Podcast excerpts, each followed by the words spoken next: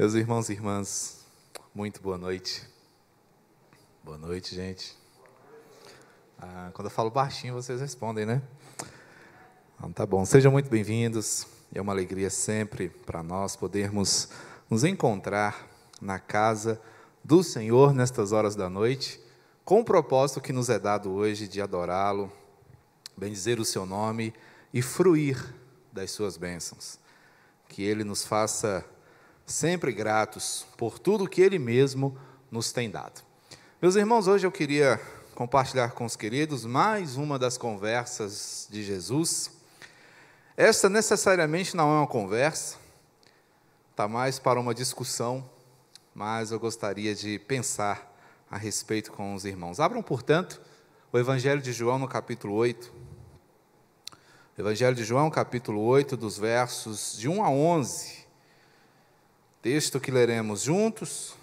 Peço aos irmãos que permaneçam assentados, mas acompanhem comigo a leitura.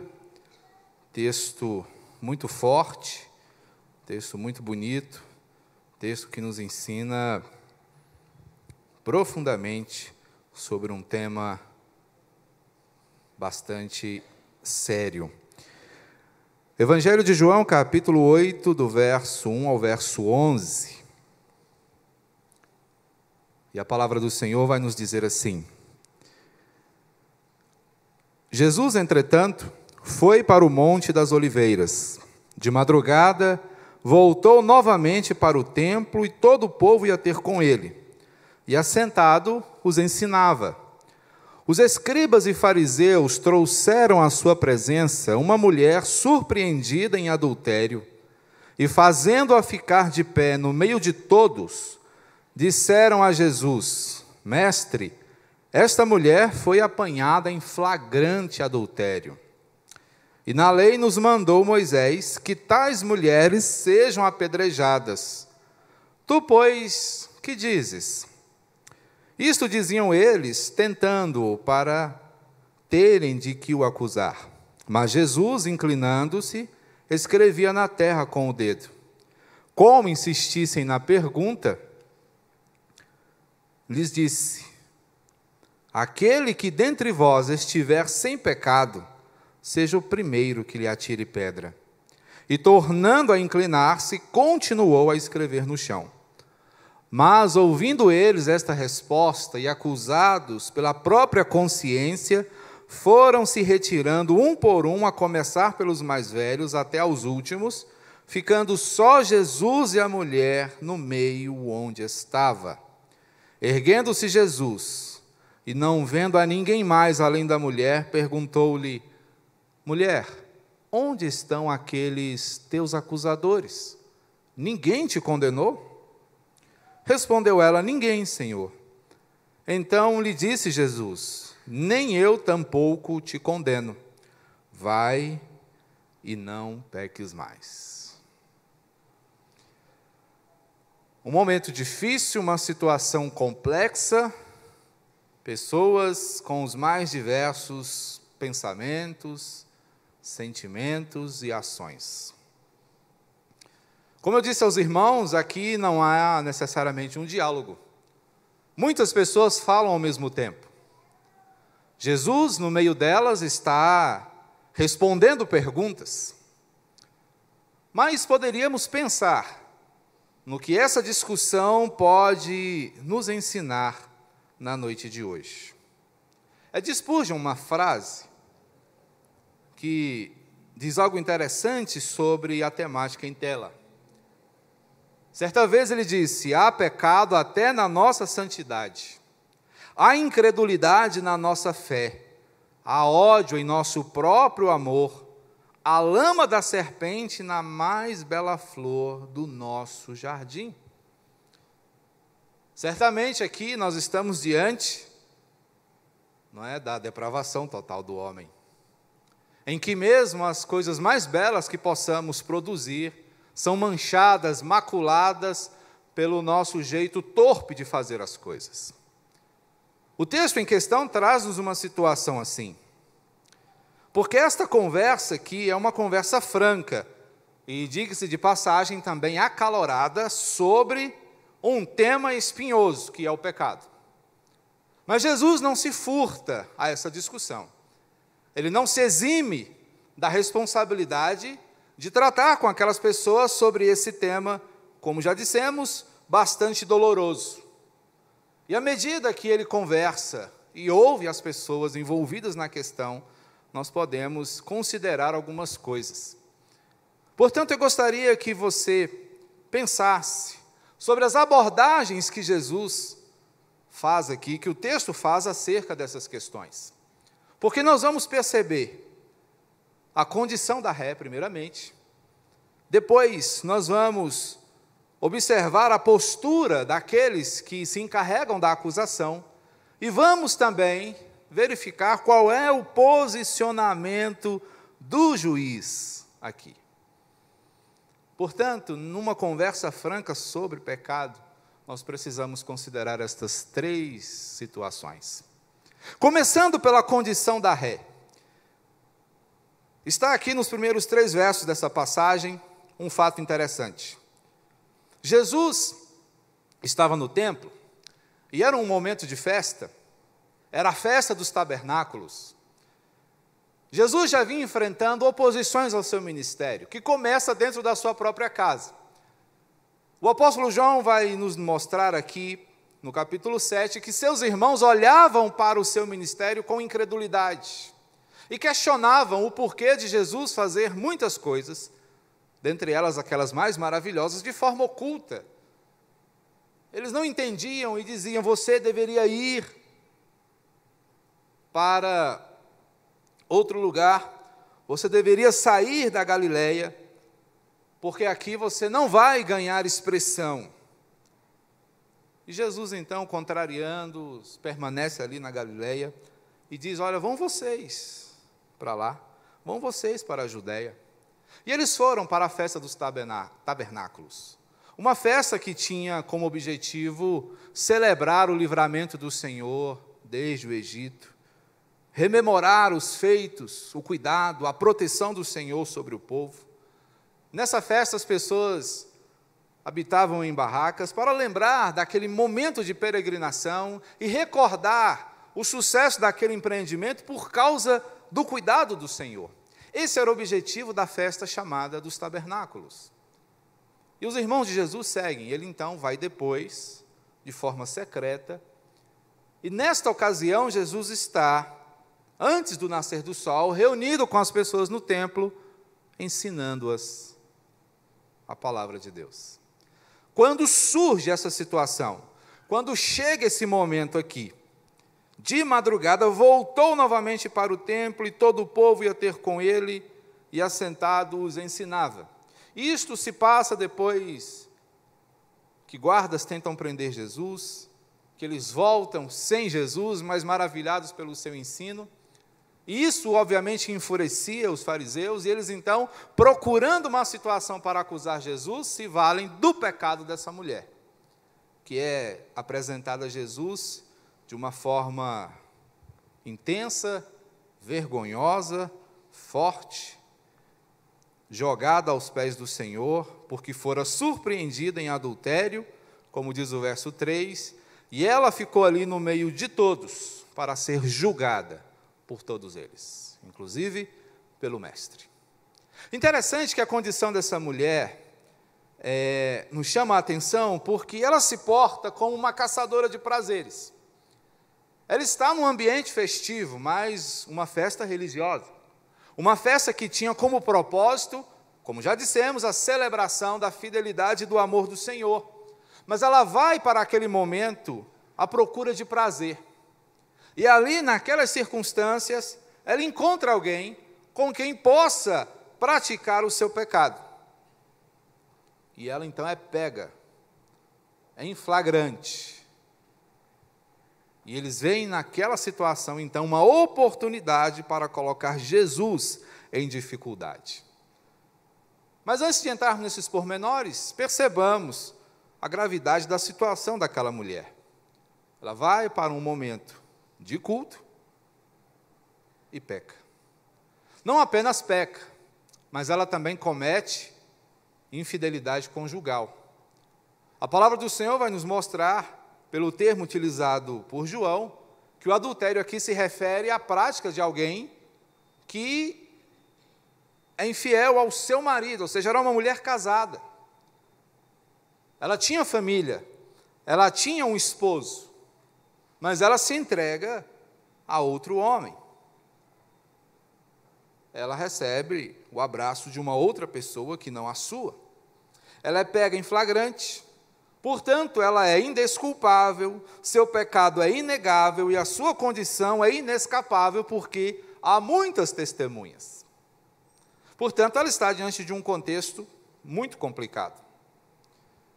Diante disso, ela é humilhada publicamente, é arrastada, exposta e desprezada, tratada como a escória da sociedade. Não há nome, não há respeito, não há decoro, não há nenhum cuidado para com esta mulher. Ela é exposta publicamente. Tudo isso porque ela se arriscou pelo prazer. Um prazer que era passível de morte.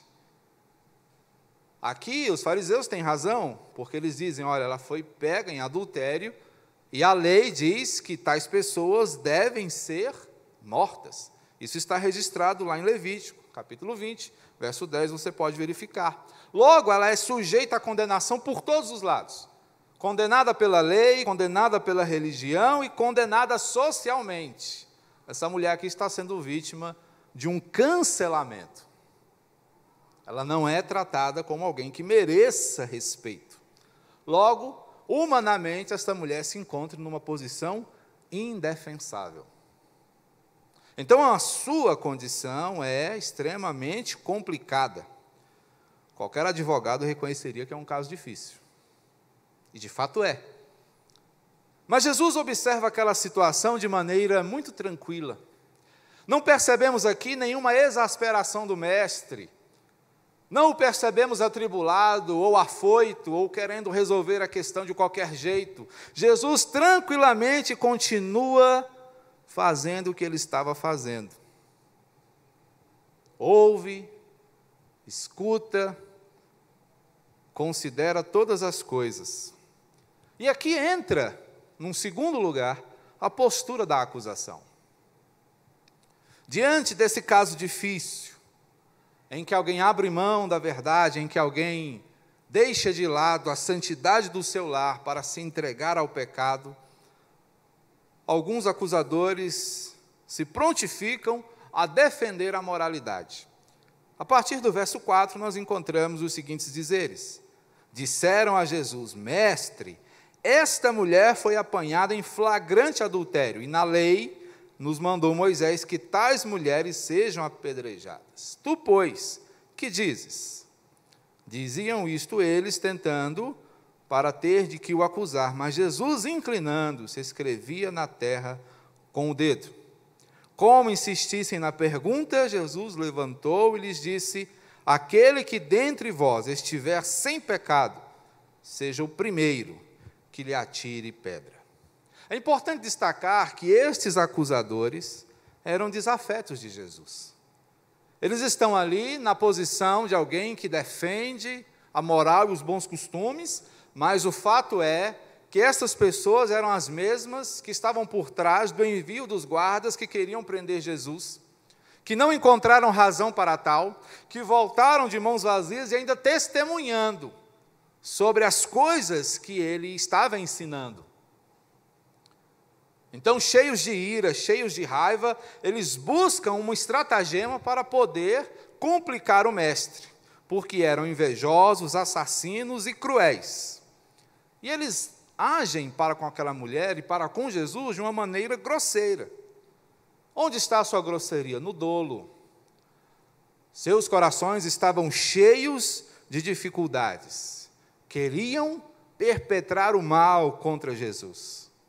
Eles não queriam que aquela mulher fosse tratada no seu pecado. Queriam que ela morresse. Não estavam nem aí para ela.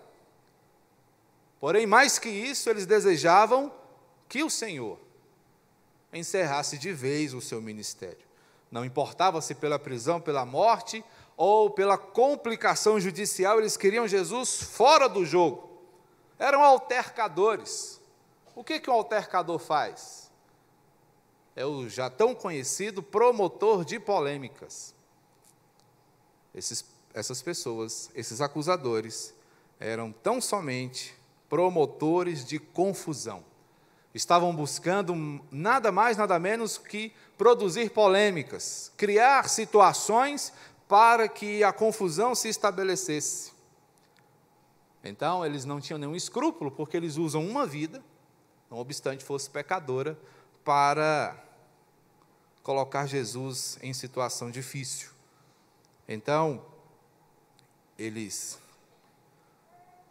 querem complicar Jesus de todos os modos. Primeiramente, eles querem complicá-lo com a lei, tentando fazer com que Jesus entre em contradição com os ensinos de Moisés. Isso afetaria a credibilidade de Jesus, porque até então Jesus não havia pecado contra a lei, Jesus não havia se enrolado com as pessoas e Jesus estava caminhando de forma fiel até mesmo com as autoridades romanas. Mas eles queriam complicar Jesus também com Roma. Porque se Jesus emitisse uma sentença, ele estaria usurpando o lugar do imperador, que era a única autoridade capaz de fazê-lo. Portanto, eles queriam que Jesus emitisse uma sentença para que então ele pudesse ser acusado contra Roma. E ainda queriam colocar Jesus contra o povo, porque Jesus era reconhecido por entre as pessoas como alguém marcado pelo amor, pela misericórdia. E se Jesus sentenciasse aquela mulher, com certeza a sua mensagem de amor seria comprometida. Então eles cercam Jesus de todos os lados e eles chegam diante de Jesus com esse trunfo nas mãos, aquela mulher pega em pecado, dizendo: Nós agora vamos dar um checkmate nele. Nós agora vamos resolver essa questão e ele vai sair de vez das nossas vidas. Portanto, eles têm o coração cheio de hipocrisia. Eles chegam aqui como defensores da lei. Nos mandou Moisés que tais mulheres sejam apedrejadas. Interessante que eles colocam a coisa aqui de uma forma complicada, porque o texto que citamos aqui de Levítico 20 diz que tanto o homem como a mulher deveriam ser apedrejados. A pergunta que fazemos é: cadê o homem?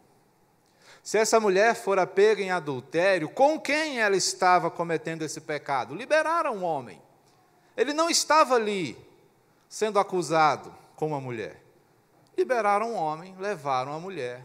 Por isso nós temos aqui, né, podemos afirmar que ela fora tratada como menos que gente. Não houve nenhum respeito por ela. Foram condescendentes com o pecado do homem, mas extremamente severos com a mulher. E eles então agem com hipocrisia porque querem defender a lei, mas na verdade estavam zombando de Deus, porque não estavam fazendo as coisas conforme o Senhor havia mandado. Eram tentadores legais, queriam colocar Jesus dentro de um contexto de tentação com base na lei. E chegam a Jesus com muita bajulação, mestre, como se tivessem por ele algum respeito, mas na verdade estavam cheios de obstinação e parcialidade porque o outro pecador fora liberado. Portanto, nós temos aqui, meus irmãos, diante disso, um tribunal viciado. Um tribunal que se posiciona para julgar, mas que está completamente equivocado, cheio de falhas. Esse tribunal não tem nenhuma condição de emitir um juízo, porque ele é um tribunal impuro, marcado pelo erro e desprovido das virtudes necessárias para o julgamento. Então, nessa conversa franca que Jesus desenvolve com essas pessoas sobre o pecado, consideramos aqui, primeiramente, a condição da ré, que é uma condição inegável. O seu pecado é real, o seu caso é difícil. Temos, em segundo lugar, a postura da acusação, que é afetada, viciada marcada pelas dificuldades do coração. E agora entra, meus irmãos, em caráter de definição, o posicionamento do juiz. E aqui as coisas começam a ganhar contornos de resolução. No verso 7, diante da insistência daqueles inquisidores, Jesus diz: Aquele que dentre vós estiver sem pecado, seja o primeiro que lhe atire pedra. O verso 8 ainda nos fala: tornando a inclinar-se, continuou a escrever no chão. O que Jesus escrevia naquele momento, meus irmãos, é ainda um fato intrigante para todos nós. Não sabemos. Mas é interessante que o termo usado por João para descrever essa atitude de Jesus tem a ver com a ideia de alguém que emite uma sentença. Então, enquanto Jesus está ali rabiscando no chão, ele já sabe o que vai fazer. Porque ele tem um trunfo que nenhum deles tem. Jesus conhece o coração daquela mulher e conhece o coração dos seus acusadores. Jesus, portanto, parte para esse tribunal com um conhecimento eterno, cheio de sabedoria e cheio de verdade. E aqui nós começamos a entender o que é necessário para que um julgamento possa ser efetivo. Qualquer juízo, meus queridos, requer da parte daquele que julga retidão, o que aqueles acusadores não possuíam. Por isso, Jesus lhes faz a pergunta que os quebra pelo meio. Beleza. Apliquem a lei, se vocês puderem. Apliquem a lei, se houver em vocês condições para tal. Façam o que tiver feito. Se nenhum de vocês for um pecador como ela é. E não disse mais nada. Jesus então volta a escrever, volta a fazer o que estava fazendo, volta para a sua serenidade, volta para a sua tranquilidade, volta a sua primeira atitude. Porque Jesus está dizendo aqui com essa postura, com esse posicionamento, que para julgar é necessário ter propriedade. E essa propriedade advém de um coração puro, de isenção de atos e equilíbrio. Coisa que aquelas pessoas não tinham, estavam cheias de raiva, cheias de ira, cheias de ódio, complicando a vida de pessoas que não tinham nada a ver com a sua questão, porque o problema deles era com Jesus. Eles queriam complicar Jesus. Não que devamos fazer vista grossa ao pecado, mas aquela mulher nada tinha a ver com o problema entre eles e Cristo. Mas o pecado dela acaba sendo um trunfo para eles. E aqui fica uma lição para nós. Não faça do seu pecado um brinde para Satanás, porque é justamente o que ele usa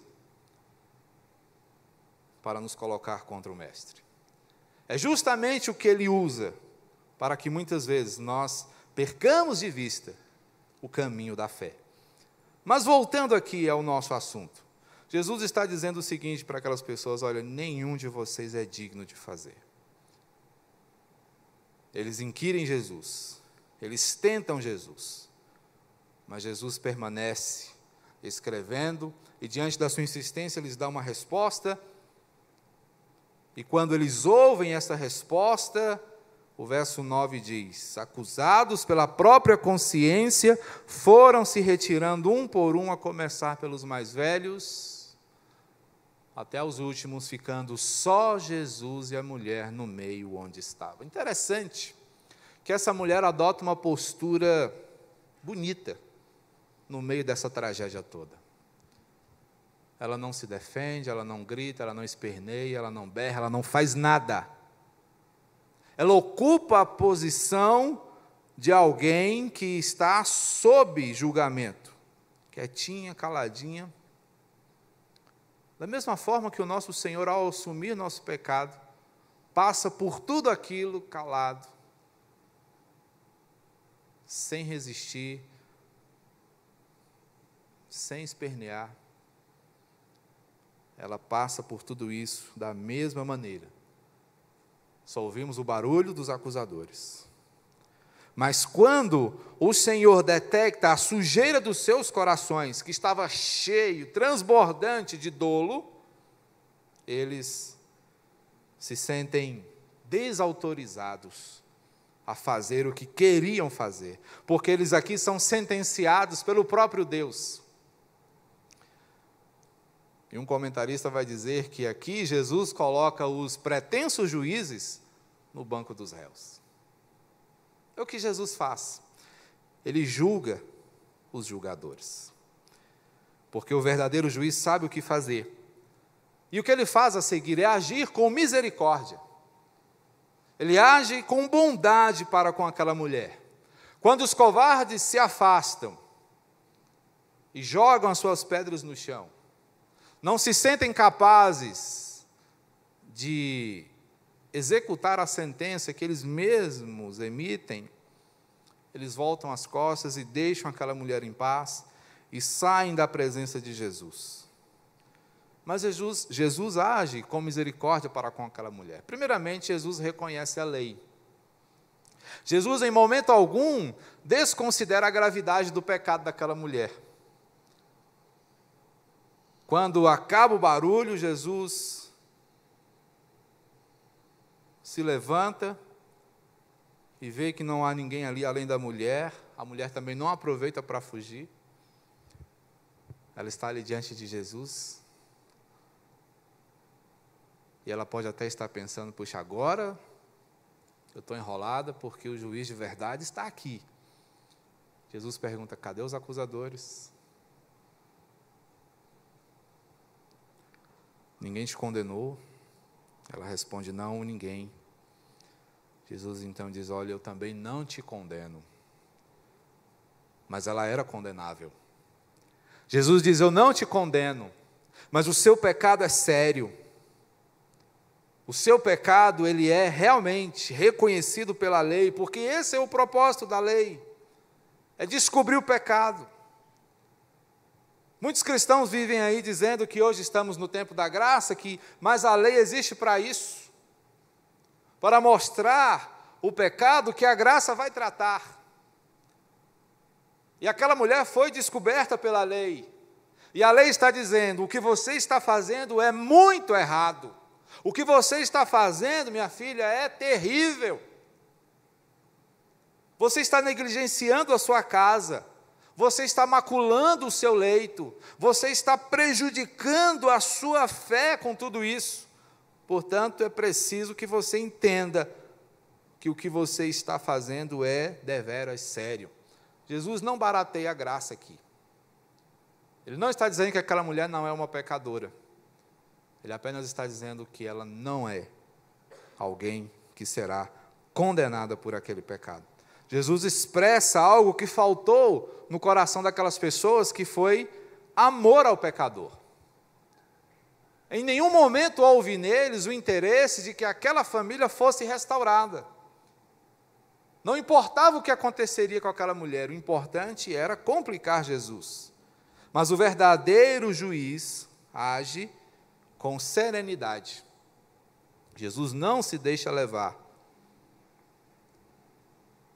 pelo calor da situação, e Jesus também não se deixa levar pela sensibilidade ou pelo cuidado exagerado, mas ele trata tanto um como o outro com o devido rigor. Ele repreende os acusadores, mas também exorta aquela mulher. Porque Jesus vem exatamente para isso, para salvar o perdido. E o verdadeiro juiz, ele age pastoralmente. No verso 10, erguendo-se Jesus e não vendo a ninguém mais, além daquela mulher, perguntou-lhe: mulher, onde estão os teus acusadores? Interessante que quando Jesus chama essa mulher de mulher, ele está se referindo a ela como ele se referiu à mãe dele, Maria, quando ela chamou a sua atenção na festa, lá no casamento, lembra? Mulher, que tenho eu contigo. É uma expressão de respeito. Jesus, quando olha para aquela mulher e a chama assim, ele está devolvendo a ela a dignidade que o seu pecado e o tratamento recebido diante dele lhe tiraram. Jesus está reumanizando aquela mulher. Jesus está restaurando aquela mulher paulatinamente. Jesus está curando a sua alma, Jesus está tratando o seu pecado, Jesus está perdoando. Tratando aquela mulher como gente. Então ele trabalha para conferir dignidade a ela. E como Jesus faz isso? Aqui, meus irmãos, é o tratamento necessário a todo pecador. Primeiro, consciência. Jesus leva aquela mulher a entender que o seu pecado era grave. Nem eu, verso 11, tampouco te condeno. Você está perdoada. Mas quando Jesus perdoa, há aqui uma inferência à questão do arrependimento. O perdão, ele caminha na esteira do arrependimento. Então Jesus está conscientizando aquela mulher sobre a gravidade do seu pecado. Jesus está perdoando aquela mulher, levando-a ao arrependimento. Jesus está estimulando aquela mulher a voltar à sua vida. Vai. Aqui é a restauração, aqui é o enfrentamento das consequências. Mas ele encoraja, vai. Mas ele a despede com uma advertência com uma admoestação, com um conselho para colocar em prática. Pare de pecar. Vai, volta à sua vida, mas abandone esse pecado. Volta ao seu lar, mas não o negligencie mais. Volte à sua vida, mas cuide do seu coração. E aqui Jesus emite uma sentença vital. E aquela mulher experimenta a vida que só Ele pode dar.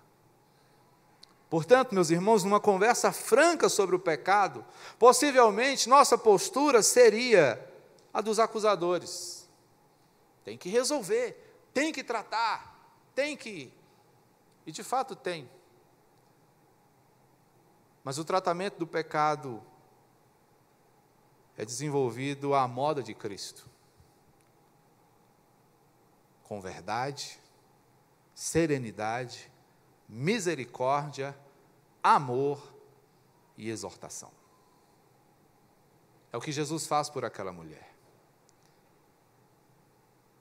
E ela então segue a sua vida com uma nova oportunidade dada por Cristo Jesus. Quando conversarmos com Jesus sobre os nossos pecados e os pecados dos nossos irmãos, que tenhamos em mente que todos nós estamos na condição de réus, que todos nós podemos adotar posturas acusatórias que ferem a palavra do Senhor, mas que todos nós podemos nos amparar no posicionamento do reto juiz porque ele, de fato, com, julga com equidade e plena justiça. Que ele, o reto juiz, nos abençoe cotidianamente, fortalecendo o nosso coração. Amém? Vamos orar? Feche os seus olhos. Bendito Senhor e Salvador, nós te agradecemos e te louvamos o nome pela beleza e poder da tua palavra. Ó Deus, ensina-nos a considerar a vida de acordo com os teus ensinamentos. Que diante do pecado, ó Deus, que infelizmente ainda figura na vida de todos nós, tenhamos, Senhor, uma postura equilibrada, bíblica, reconhecendo, ó Deus, que somos réus, pecadores. Que, ó Deus, diante dos fatos, não há desculpas, mas que, Senhor, nossa consciência não tenha do que nos acusar, quando considerarmos na tua lei e na tua graça. Ensina-nos a confiar no reto juiz, que nos sustenta e nos guarda em toda a nossa caminhada aqui nessa terra, até aquele dia em que o Senhor há de nos reencontrar. Que seja um dia, meu Deus, de alegria e não de horror. Que seja um dia de satisfação. Meus irmãos, eu queria convidar aqui o nosso querido Reverendo Isaías, nos visita nessa noite, queria convidá-lo a impetrar a bênção. O Reverendo Isaías é um, um amigo, é um pastor do nosso presbitério. Deve estar em gozo de férias com a sua família. Mas o soldado, quando ronda o quartel, encontra trabalho, né? Temos ali com ele também a sua família, a Mace, as crianças. Gente que tem história na vida da gente. Que Deus abençoe.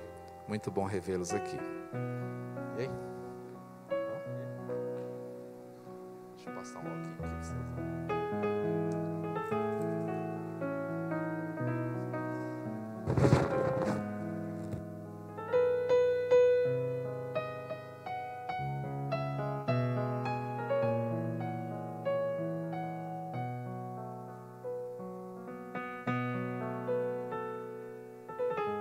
Meus irmãos, ficar de pé em nome de Jesus.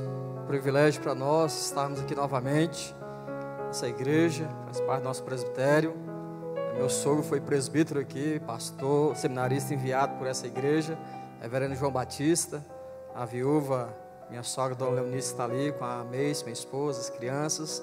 Então, essa igreja tem uma história na nossa vida. É um privilégio, então, para a gente. Conheci nem meu sogro, não é conhecer a história dele.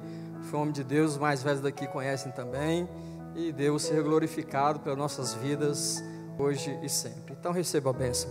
Que a graça do Senhor Jesus Cristo, o amor grandioso e incomparável de Deus o Pai, que as eternas consolações e o poder do Espírito de Deus esteja sobre vós, sobre todo o povo de Deus em toda a face da terra, não somente hoje, mas para todo sempre. Em nome do Pai, do Filho, do Espírito Santo. Amém.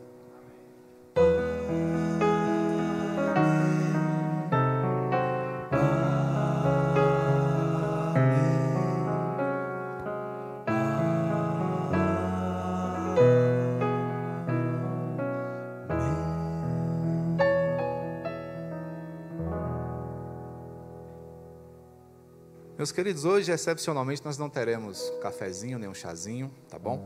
Nós estamos vivendo um tempo difícil, muita gente manifestando sintomas de gripe, então, para estender um pouco mais a proteção, nós vamos é, suspender esse momento hoje, tá bom? Mas com a graça do Senhor, nas próximas semanas nós.